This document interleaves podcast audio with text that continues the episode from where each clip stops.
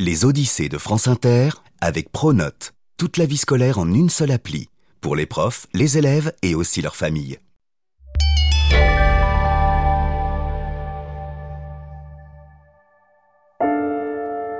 Je m'appelle Hélène Keller. Ce que vous entendez, c'est ma voix. Enfin, celle qu'il y a dans ma tête. Je suis aveugle et sourde.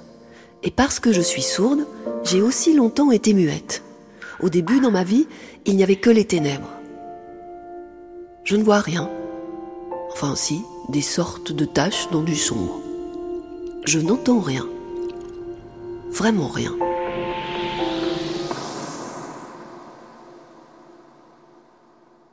Ce que Laure va vous raconter, c'est l'histoire de ma vie. Je suis née le 27 juin 1880 aux États-Unis. Je suis vive, impétueuse, un brin colérique, c'est vrai, mais je ne suis pas une poule mouillée. Alors ça non, c'est même le contraire. J'ai écrit 12 livres, j'ai donné des conférences, je suis montée sur scène. Toute ma vie, je me suis battue pour défendre les droits des malvoyants et des non-voyants. Je suis la première personne avec un handicap qui a réussi à obtenir un diplôme à l'université. Je m'appelle Hélène Keller et voici, mon odyssée. Merci Hélène, je prends la suite.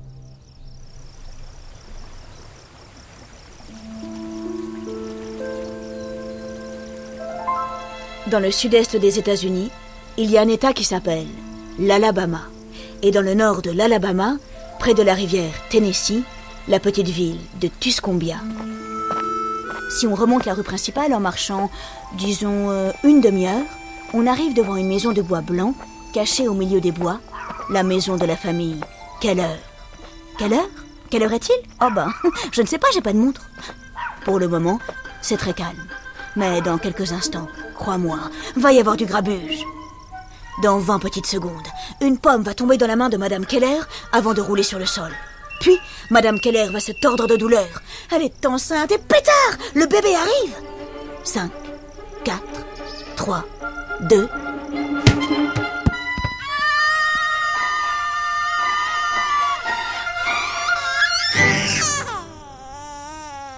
Et voilà Qu'est-ce que je disais?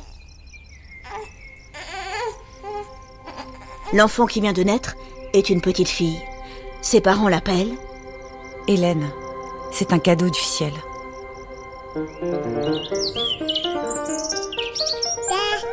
La petite est tonique et sacrément précoce. À six mois, elle prononce son premier mot. À un an tout juste, elle marche. Elle est curieuse, volontaire. Elle va, elle vient. elle profite de la vie. Elle aime les rayons du soleil le matin, vif, blanc, qui éblouissent. Le vert tendre des feuilles, les coccinelles rouges. Ah, les roses. Et le chien qui aboie.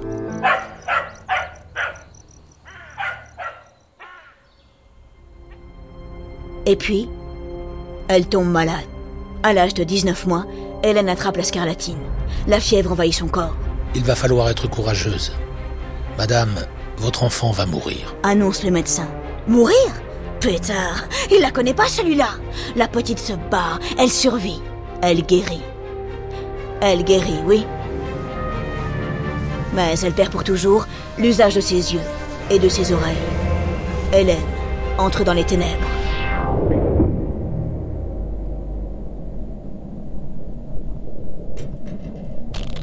C'est un choc violent, terrible.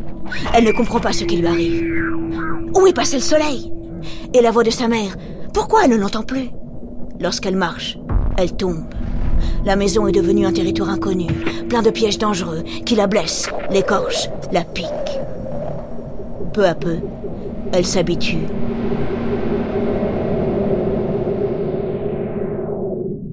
Au silence.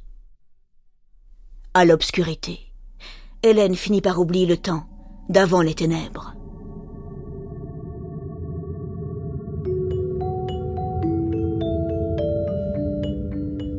Elle grandit. Privée de ses oreilles et de ses yeux, vaille que vaille, elle se débrouille. Elle se fait comprendre grâce à des gestes. Elle hoche la tête pour dire oui, elle la tourne de gauche à droite pour dire non. Quant à la fin, elle fait semblant de couper du pain. Hélène étudie les humains, les objets, du bout des doigts. Ses mains sont ses, guides. Elles savent, orienter, trouver, reconnaître.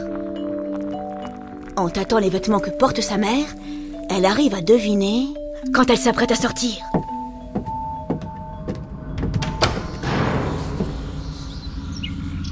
À part ça, Hélène adore être dehors, dans le jardin.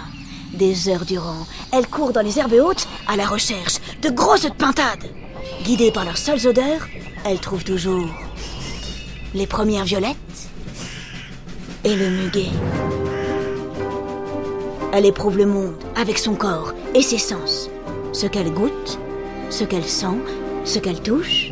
Chaque fois, c'est intense, surprenant, ça jaillit, ça éclate, comme un gros cotonnet, là, entre ses mains, ses narines.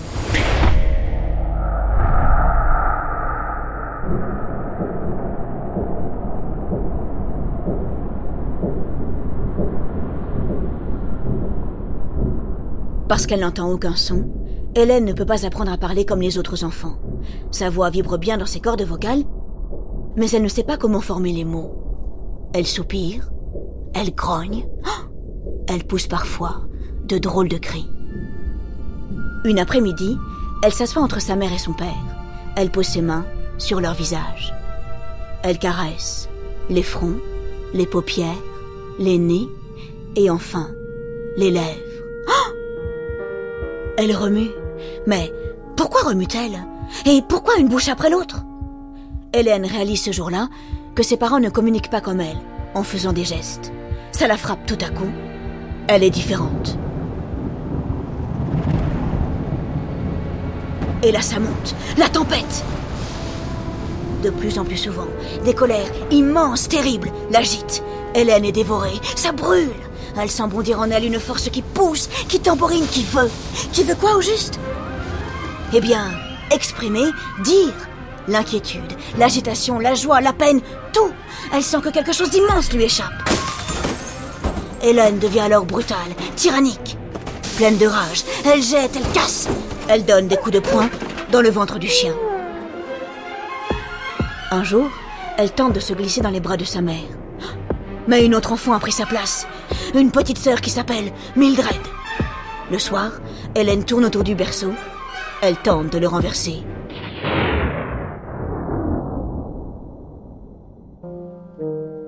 Ses parents sont inquiets. Qu'est-ce qu'Hélène peut attendre de la vie? Toute son existence sera un océan de malheur. Désemparés, ils lui passent toutes ses colères.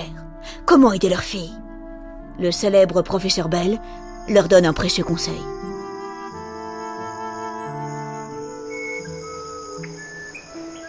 Nous sommes le 3 mars 1887. Dans trois mois exactement, la petite aura 7 ans. Attirée par les premiers rayons du soleil, elle joue dans le jardin. Ses mains glissent sur la vigne et le chèvrefeuille. Soudain, le sol se met à vibrer. Quelque chose est à l'approche. Quelque chose ou... Peut-être quelqu'un? Oui, c'est ça. C'est une personne, une adulte qu'elle ne connaît pas, et qui la prend tout à coup dans ses bras.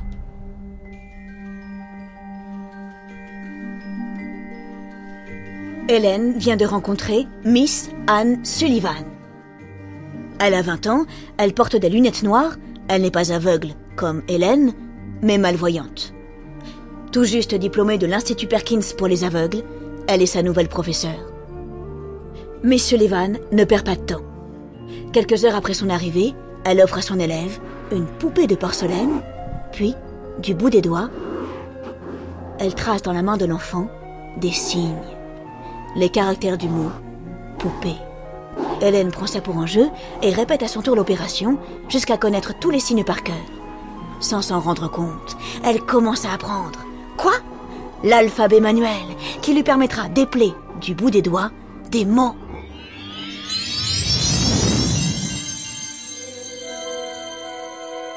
Le lendemain, tout le monde est à table pour le petit déjeuner. Hélène, comme à son habitude, se tient très mal. Elle court autour de la table en piquant ce qu'elle veut dans les assiettes. Lorsqu'elle s'approche des œufs brouillés de Miss Sullivan, celle-ci lui donne une tape. Non De colère, la petite se roule par terre. Miss Sullivan ne se laisse pas impressionner. Ça suffit Elle secoue l'enfant, puis elle l'assoit sur une chaise en lui mettant une cuillère entre les mains. Hélène la jette aussitôt en grognant. La jeune femme tient bon, malgré les regards scandalisés des parents. Pourquoi affliger cette pauvre petite? demande la mère. Hélène est capable de tellement plus, tellement plus que ce que vous croyez.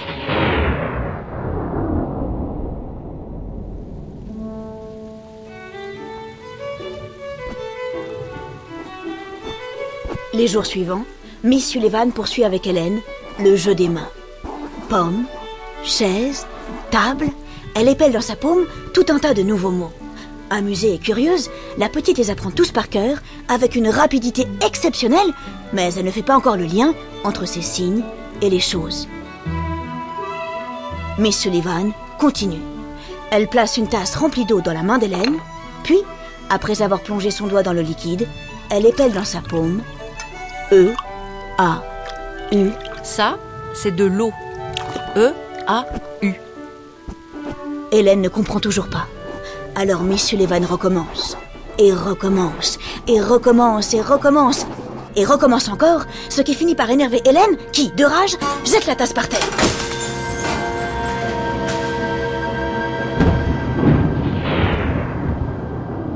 Bon, il est temps de changer de méthode. Miss Sullivan ouvre la porte. Hélène bondit de joie. Yahoo C'est parti pour une excursion dans le jardin Arrivée tout au fond, devant le puits, Miss Sullivan plonge la main droite d'Hélène dans l'eau et dans la gauche, elle écrit Eau. Soudain, Hélène se tend. Un frisson parcourt son corps. Oh elle a compris. E, A, U, O. C'est donc comme ça que ça s'appelle? A, U, A, E, U, O, U, E. Immédiatement, elle répète les signes dans la paume d'Anne Sullivan. Pour la première fois de sa vie, Hélène parle à quelqu'un. Sans son, évidemment, mais c'est tout comme. Elle jubile Ce soir-là, Anne Sullivan s'endort. La tête remplie de merveilles. Hélène aura une vie. Sa vie. Plus personne ne l'appellera pauvre petite. Les semaines suivantes, Hélène est en transe. Elle veut tout connaître. C'est fou. Ce que je touche, ce que je sens, ce qui pique, ce qui est doux. Tout cela porte un nom. Chaque jour, elle apprend de nouveaux mots. Père, mère, sœur, institutrice, amie. Et avec ces nouveaux mots arrivent de nouveaux sentiments. Une douceur qu'elle ne connaissait pas vient se lever, là, dans son cœur. La professeure et l'élève ne s'arrêtent pas là. On peut encore aller plus loin. Hélène apprend à écrire et à lire en braille. Sur des fiches cartonnées, elle déchiffre, du bout des doigts, des petits points en relief qui forment des mots, des phrases. En mai 1887, à presque 8 ans, elle lit son tout premier livre.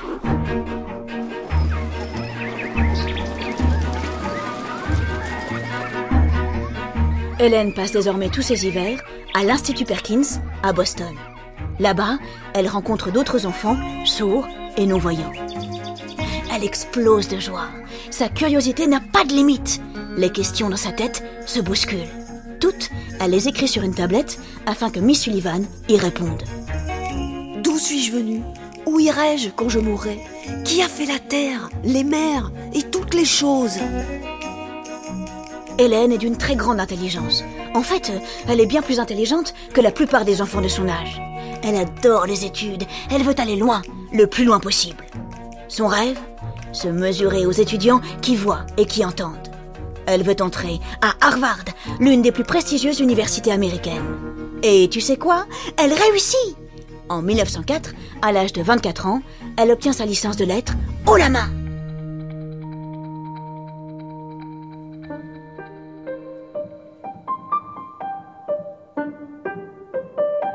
Ce jour-là, je crois bien que j'ai pleuré. J'étais folle de joie et sacrément fière.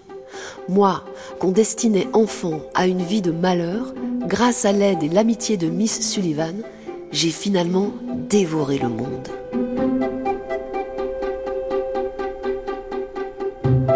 Derrière cet épisode des Odyssées, il y a Fanny Leroy, Cécile Lafont, Benjamin Orgeret et moi, Laure Grand Besançon.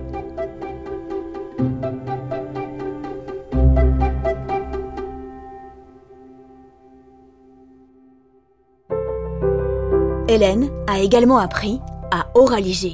Elle a appris à moduler sa voix afin de produire des syllabes et des mots. Tu vas entendre un enregistrement de sa voix. Tu ne vas peut-être pas tout comprendre car elle s'exprime en anglais, mais je traduis juste après. It is not blindness or deafness that brings me my. It the acute disappointment in not being able to speak normally. But from this sorrowful experience, I understand more fully than dishonor and the infinite capacity of whole. Ce n'est pas le fait d'être aveugle ou sourde qui m'ont rendu le plus triste, c'est le fait de ne pas arriver à parler normalement. Je ressens avec nostalgie tout le bien que j'aurais pu faire si seulement j'avais pu acquérir une parole normale. Mais cette expérience douloureuse me permet de mieux comprendre tous les efforts humains, les ambitions contrariées et l'infinie capacité d'espoir.